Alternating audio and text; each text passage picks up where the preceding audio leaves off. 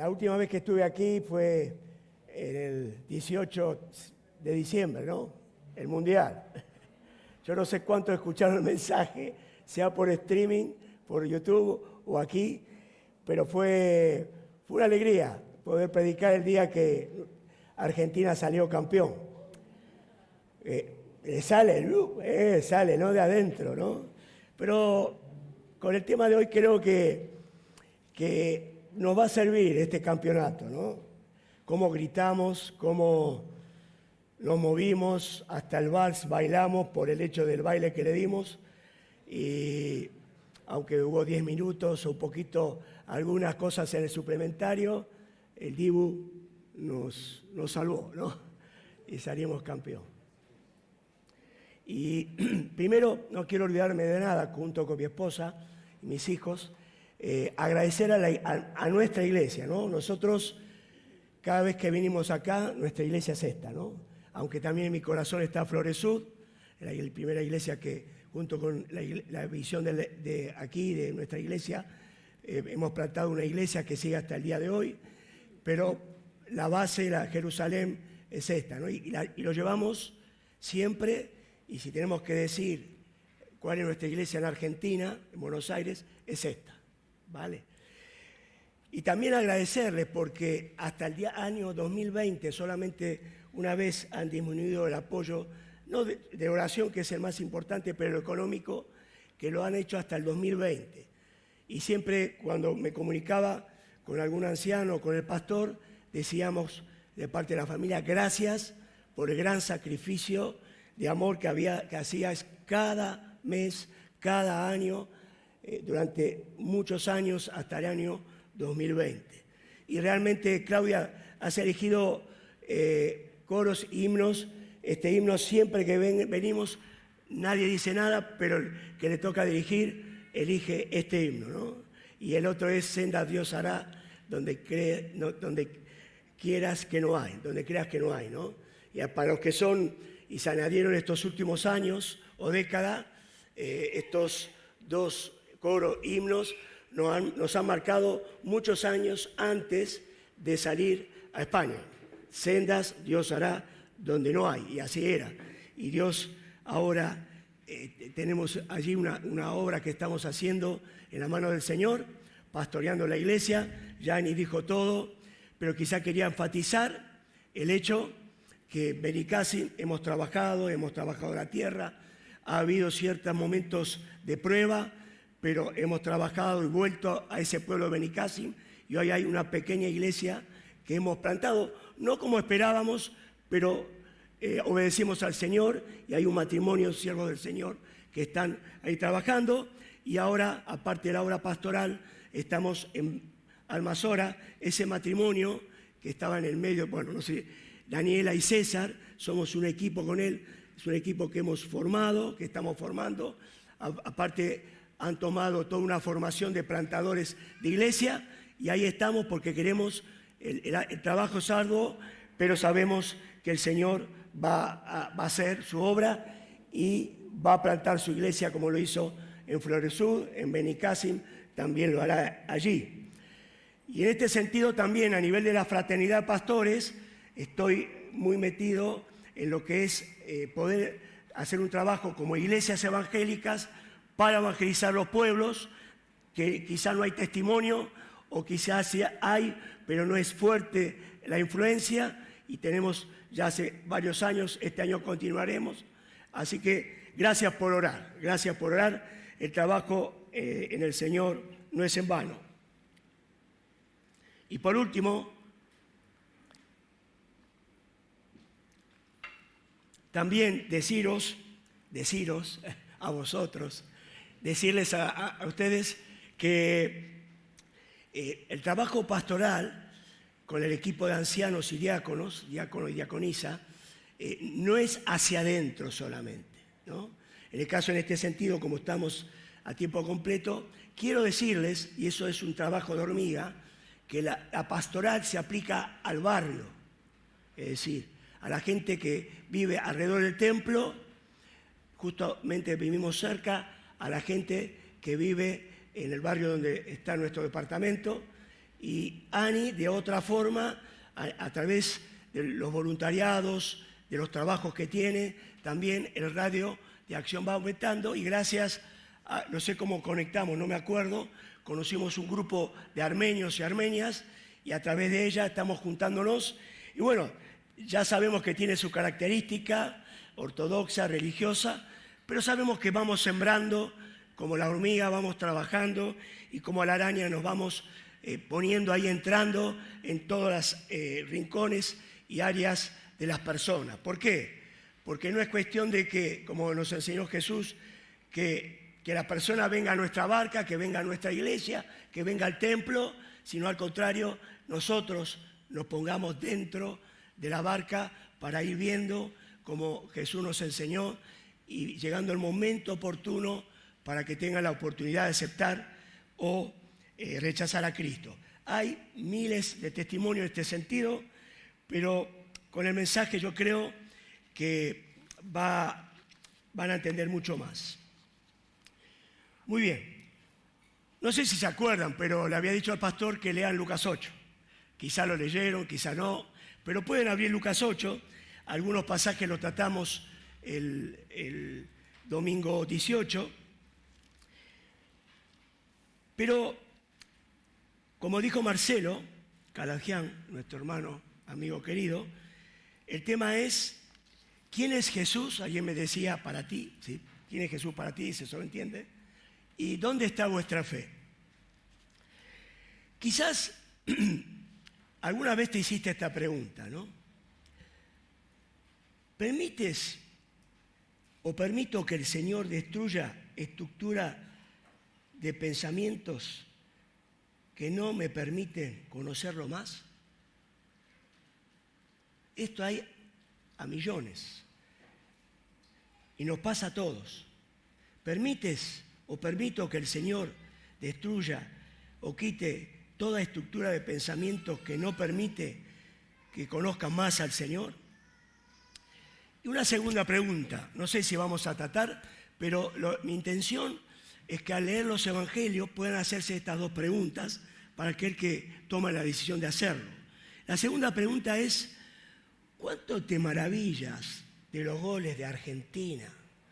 cuando fue avanzando para ser campeón del mundo? No, no, esa no es la pregunta, ¿no? Pero la respuesta la saben, ¿no? Se ríen ahí, ¿no? La sabemos, ¿no? No es la pregunta esa. ¿Cuánto te maravillas cuando, cuando el Señor va realizando sus obras en ti y a través tuyo? Porque si estas dos preguntas, ¿quién es Jesús? ¿Dónde está tu fe? Tiene que ver con el caminar con el Señor, ¿no? Y puedo decir por experiencia, y muchos de aquí podrán testificar, que cuando, cuando no, hay un maravillarse de las obras del Señor como los goles de Messi, que son, punto de comparación, quizá, eh, digamos, muy abajo a lo que es Jesús, porque no, no, tiene, no, tiene, no se puede medir, ¿no? Cuando, cuando dejas de maravillarse dejas de ver las obras de Dios en tu vida, joven, adolescente. Quizás tienes toda la vida hecha, todo, como me acuerdo cuando era joven, llegas a tu casa, tenés el churrasquito, el purecito, el pilado, el pollito, el asadito, lo que sea. Y vas al colegio y, tienes todo, y tienes casa, piso, y tienes todo. Claro, y, la pregunta es, ¿te sorprendes por las obras de Dios en tu vida y a través de tu vida en el lugar donde Dios te puso. Si, dejaste de sorprenderte, tienes que empezar a sentirte insatisfecho o empezar a decir, ¿qué pasa? Hay acá hay algo que no anda bien. Si estás en este camino, esto te va a reforzar, este mensaje, y, y, y va a hacer que nunca dejes de ir para adelante en este caminar con el Señor aprendiendo quién es o experimentando, si ya lo sabes, porque aplicas la fe. ¿no? Muy bien, vamos a leer el pasaje de Lucas 8, 22 al 25. ¿Se acuerdan que dentro de las dos preguntas vimos en los primeros versículos cómo había mujeres que lo seguían, mujeres que habían sido sanadas de espíritus malos, de habido sanados, y, y había hasta Juana, que era mujer de un intendente, y que le servían con sus bienes. Es decir, Jesús era poderoso para sanar, liberar, y había mujeres que habían aplicado su, fe y habían visto las obras maravillosas en sus vidas. Y después vimos la parábola del sembrador y vimos la importancia en este de quién es Jesús y dónde está mi fe, en, eh, en lo que es cuando cae la semilla en la buena tierra. ¿no? Dice, que retiene la palabra oída, da fruto con perseverancia, ¿no? Máximo potencial, crecimiento exponencial, máximo potencial con frutos que permanecen. Eso es tu vida y mi vida. Si cuando en tu vida no ves que el máximo potencial no se, no se va dando, también te tienes que preguntar, ¿qué pasa? Es decir, cuando Jesús viene, ¿quién es Jesús? A darte vida y vida en abundancia, eso se corresponde como alfarero y Dios en la obra que hace en tu vida. Y si cada día, aunque yo tenga 63 años, no veo que aumenta mi potencial en Jesús, me tengo que cuestionar, porque Él es poderoso para hacer lo que haga falta para que yo tenga el máximo potencial. ¿Cómo lo recibo? Con la palabra y con lo que vimos de retener la palabra, creer la palabra, dar fruto y perseverar. Y ahora vamos a leer en Lucas 8, 22 al 25. Aconteció un día que entró en una barca con sus discípulos y les dijo, pasemos al otro lado del lago. Y partieron. Pero mientras navegaban, él se durmió. Y se desencadenó una tempestad de viento en el lago y se anegaban, se hundían y peligraban.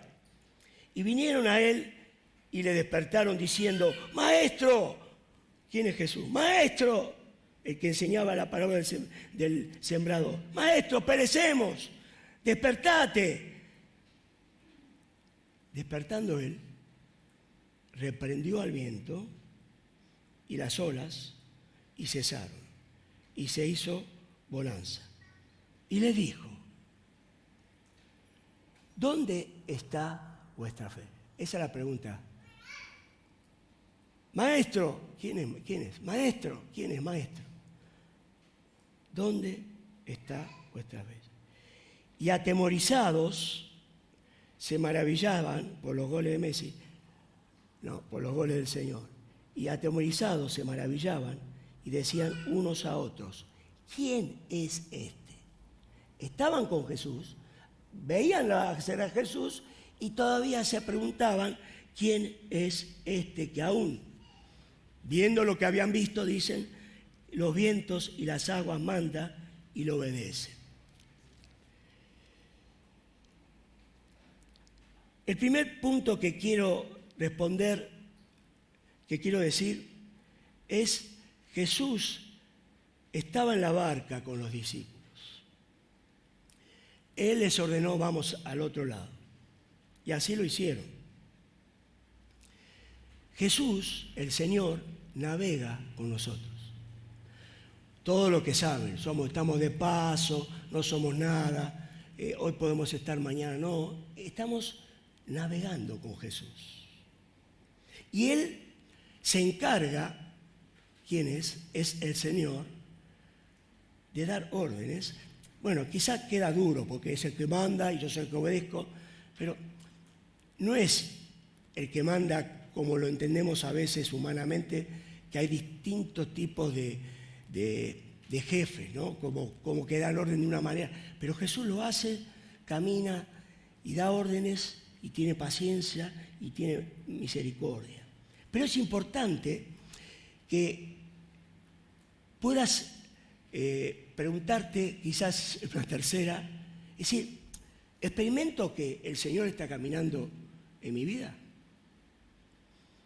Es decir, experimento, no digo siento, eh, digo experimento que el Señor eh, eh, está caminando, veo que Él está hablando, veo que Él expresa a, a través de pensamientos, sus pensamientos en mi cabeza a través de su palabra, veo que Él está caminando. Jesús se muestra, se manifiesta quién es cuando estás consciente de que Él está en ti, tú en Él y camina juntos. ¿no?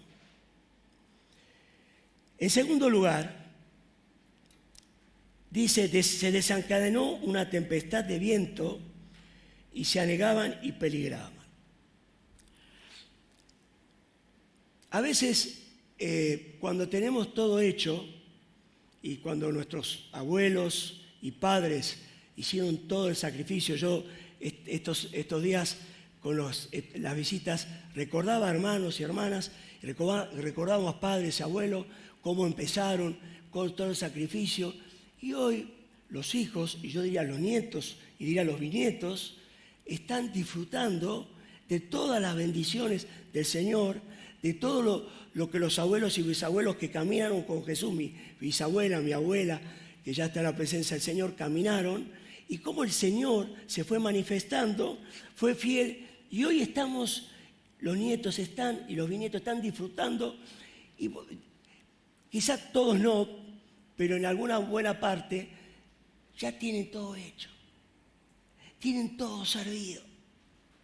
Pero le quiero decir una cosa, la vida, en la vida va a haber hechos en donde, como les pasó a, los discípulos, va a haber tempestades, va a haber momentos que hemos vivido también en estos 14 años y 7 meses, momentos y que va a haber terremotos, va a haber gente que quiere hacerte daño, gente que quiere eh, difamarte, gente que eh, quizás no pienses que la, vida es color de rosa.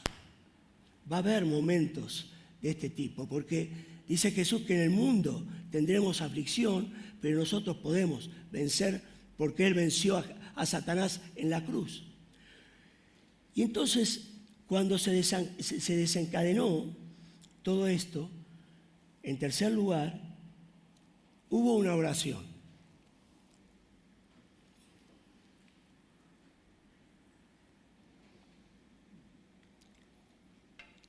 Hubo una oración. Y esa oración fue un grito de desesperación. A veces, no un paréntesis, es con respecto a este, a veces, eh, como decía el domingo 18, nosotros tenemos todo hecho y de repente viene una enfermedad. Y los médicos hacen todo lo que pueden hacer y de repente se escucha, ya no hay nada que hacer. Así que el médico tiene un límite, pero Dios no tiene límite. El médico tiene un límite, pero Dios no tiene límite. Entonces, lo que pasa que a veces lo hacemos, a veces no, pero a veces no hay un grito de desesperación. A veces no hay un derramar del corazón delante del Señor. A veces eh, eh, los terremotos o lo que nos pasa interiormente es, Dios, estoy desesperado porque no te experimento. Vengo a la iglesia, mis padres fueron creyentes, mi abuela fue creyente, fue del Señor, eran cristianos, pero no te experimento, quiero, porque a veces lo que leo en la Biblia, para mí, a mí no me pasa nada. Bueno, es otra forma que pareciera que Jesús está dormido, es otra forma. Cuando no pasa nada, es que tienes que tener un derramar de tu corazón. Ahí fue un grito de desesperación en un momento bien, eh, bien puntual, pero puede hacerse uno el paralelo que quiera en la vida, cuando estás en tu habitación solo, sola. Pero hubo un grito de desesperación. Maestro, maestro. Cuando caminamos y navegamos con Jesús, tiene que haber un, una identificación tal el uno con el otro o la una con el otro, tiene que haber una identificación tal que estemos dispuestos a experimentar el poder de Jesús. Es decir, si tienes todo hecho y tienes en el banco todo lo que necesitas, a otros no lo tenemos, otros no lo tienen, están acá por YouTube, sea una cosa u otra, tienes que buscar el hecho en lo que estás experimentando, quizá el hecho de no, esto me lo han dicho jóvenes, jóvenes de, tercera o cuarta generación. No, no, no experimento a Jesús, no, no lo siento. Entonces, lo que voy a hacer es, voy a dejar a Jesús. Y ojo, Jesús está, está navegando, como acá estaba navegando, pero empezaron a desesperarse y es, es interesante que le dijeron un maestro, porque él enseñaba. ¿Quién es Jesús? Maestro. Y aplicaron en ese grito de desesperación lo que sabían de Jesús, que era maestro. Pero acá iban a experimentar que era todopoderoso. Porque del dicho, de lo que tú tienes en la cabeza, al hecho de la acción de aplicar la fe para que el poder de Dios se manifieste, hay gran trecho. Yo puedo decir todos los atributos de Jesús, pero cuando llegan hechos bien claros, como por ejemplo un, hecho que me estoy ahogando, me están buscando mi mal, me están, me están eh, instigando, eh, quieren echar abajo mi ministerio. Pero hay que buscar a Jesús, hay que gritar, hay que orar. Y dice en cuarto lugar que Él despertó y con autoridad reprendió al viento, a las olas y se hizo bonanza. Si hay algo que estamos seguros todos, y si no, hoy te lo digo, si no estás seguro, asegúrate bien que es así, es que Jesucristo es el Señor, tiene todo el poder, venció a Satanás, eh, fue sepultado, resucitó, la piedra fue puesta a un costado y Él resucitó y Él mandó a su Espíritu Santo para que podamos eh, eh, ejercer cada uno por delegación de Él la autoridad que Él tenía con el poder del Espíritu Santo fue delegada a nosotros. Y dice que Él despertó y reprendió al viento y las olas y, hizo, y se hizo bonanza. Ejerció su autoridad, intervino el Señor Jesús y le solucionó hasta el peligro de muerte. Estás pasando una situación, dile Señor, no te experimento, estoy, me siento hipócrita, no experimento tu presencia, no digo siento tu presencia, que es un contenido emocional que cuando experimentas su presencia llora, yo recién en tu fidelidad no pude cantar. Me está pasando últimamente, los que me conocen saben que me gusta mucho alabanza, pero en momentos la letra me golpea tanto que me quedo callado delante del Señor. No porque soy pastor, porque eh, estoy misionero, estoy... Olvídense, no, porque soy hijo de Dios, porque soy miembro de su iglesia. Y lloraba, ¿por qué? Porque cuando, cuando cantaba cada estrofa, me acordaba de hechos, de hechos, de desesperación, oración, de, proveer escasez, de escasez o problema de economía de la iglesia, y creo que el 18 se los conté. Dios es sorprendente. No pudimos poner, pero la conoce la canción, Marco Witt, es para, es para, para escucharla. Dios es sorprendente, porque cuando Él yo creo que está dormido, no está dormido, nos está probando la fe. Por eso vivimos, no sé, que casi un mes en donde teníamos expectativas cada partido. Algunos me decían que el sábado estaban ansiosos eh, y, y viene partido. Y bueno, eso de la cámara no me gustó mucho, pero bueno, eh, se ponían el mismo sombrero, yo la tercera vez que me iba a poner la camiseta, dije, uy, me vino la cábala, ¿viste? Dije, no, a ver, Dios, yo me la pongo porque me la puse para ver el partido y, era de baloncesto, de, básquet, ¿no? La de Argentina de básquet. Pero me la ponía porque quería, bueno, lo que tenía, quería disfrutar, ¿no? Y disfruté con los familiares de estos partidos.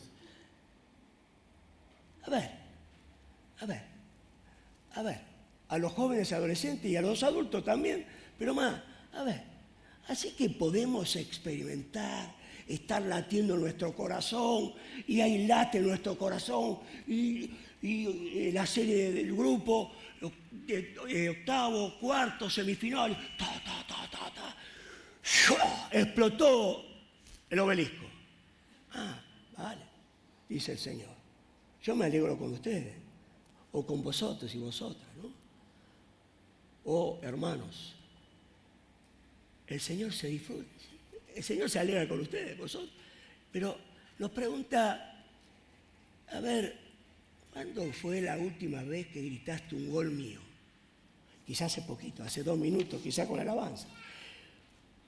Quizás ya no te acuerdas, o como dije al principio, quizás tienes todo servido y ya no te sorprende. Pero cuando juegas un partido que dura un mes y después se fue, te queda el hecho de somos ya tres estrellas, pero ya se fue, ya está.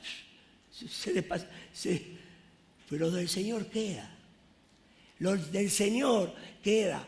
Las obras del Señor permanecen para siempre en uno. Por eso cuando el Señor se despertó, ejerció su autoridad y hizo su obra, el quinto punto dice, y le dijo Jesús, maestro, maestro, pero a ver muchachos, ¿qué maestro ni maestro? Yo enseño, pero mi enseñanza no es intelectual. Tiene conocimiento intelectual, pero tiene que tener su aplicación práctica. Si me vieron lo que hice, ¿por qué ahora les tengo que decir dónde está tu fe?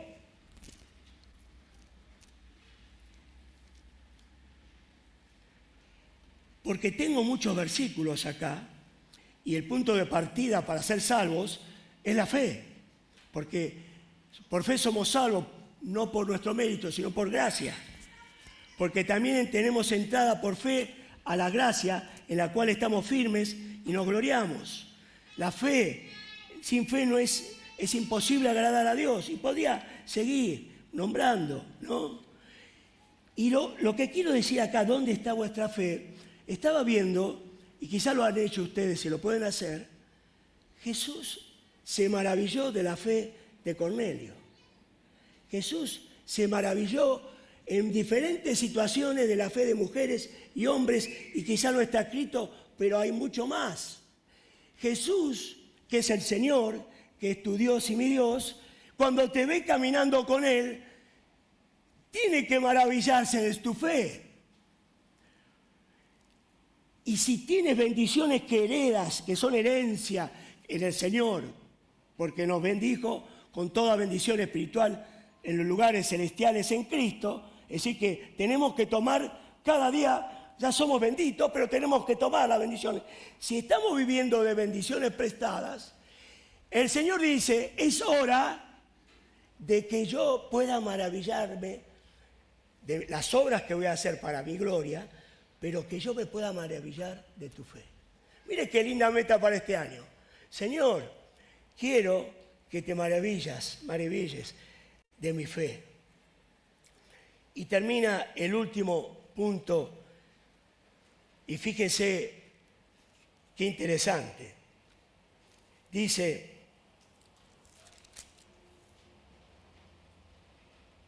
y atemorizados se maravillaban y se decían uno a otros, ¿quién es este que aún los vientos y a las aguas manda y lo obedece? ¿Quién es este? Permíteme, no tiene que ver con esto ahora directamente, pero es cuántas veces decimos que es el dueño del oro y de la plata. Y ese 18 creo que lo conté, eh, en una oración eh, espontánea, había una situación económica, para hacerlo corto, y hice una oración espontánea delante del, del tesorero y mi esposa, me tomaron como loco, y nueve días antes, jueves y viernes, hubo tres ingresos en la cuenta. Es decir, que cuando a veces en cualquier iglesia hay hermanos que por despecho, por, por lo que sea, no voy a decir para que no haya después charla, ¿no? Y dice, no voy a ofrendar, no voy a desmar. ¿Por qué? Y, cada uno agregue lo que, que, por experiencia sabe. No, Pero el Señor dice, eh, no te hagas problema. Así que vos dependés para darme a mí, dependés de, de los hombres o mujeres, ¿vale? Yo soy el dueño. ¿Quién es este? Decían, sabiendo que había hecho tantos milagros, había sanado, liberado, que a los vientos y agua obedecen. Las aguas manda que le obedecen. El Señor se dio a conocer con su poder. Y en esta mañana, en esta mañana, el Señor, en este año 2023, si estás en esta línea caminando y hay una correspondencia entre quién es Él y en ese caminar en los temas de tu vida, hace sus obras maravillosas, ven, adelante, no baje los brazos. Pero si este mensaje que escuchaste esta mañana está tocando tu corazón, es hora de que tomes en serio que estás navegando en la vida con Jesús. Querido joven, querida adolescente, querido hermano, hermana, adulto, hay que tomar una actitud y una decisión frente a los hechos, porque eso va a determinar si vamos a conocer más o menos a Jesús. Eso va a determinar si vamos a maravillarnos o vivir como ignorantes sin serlo, porque allí acá tenemos escuela dominical, tenemos palabras, tenemos mensajes, tenemos YouTube, tenemos, tenemos para todos los gustos. Pero a veces actuamos como ignorantes, ¿no? ¿Dónde está vuestra fe? El Señor nos está diciendo en esta mañana que la fe determina si tenés confianza en Él o no. La fe determina y a ver, no quiero que me malentiendan. El Señor hace las obras. Pero dijimos que tienes que decidir si creerle a Él o no. En ese sentido, digo que la fe determina si tienes confianza en el Señor o no. Esto también, el hecho de la fe, ¿dónde está nuestra fe? Determina el hecho de que contemos las grandes maravillas que Dios ha hecho y va a hacer. La fe, el tener fe, ¿dónde está nuestra fe? Determina si tu contenido, si tu contenido tiene agua para que tú, tu familia, eh, tu hermano, hermana y tu compañero, compañera de trabajo, de estudio, vecino, la fe determina si tú tienes contenido que Dios pone, porque la fe viene por el oír, oír la palabra de Dios. Y cuando tú vas bebiendo, el contenido se va vaciando y va bebiendo. ¿Por qué?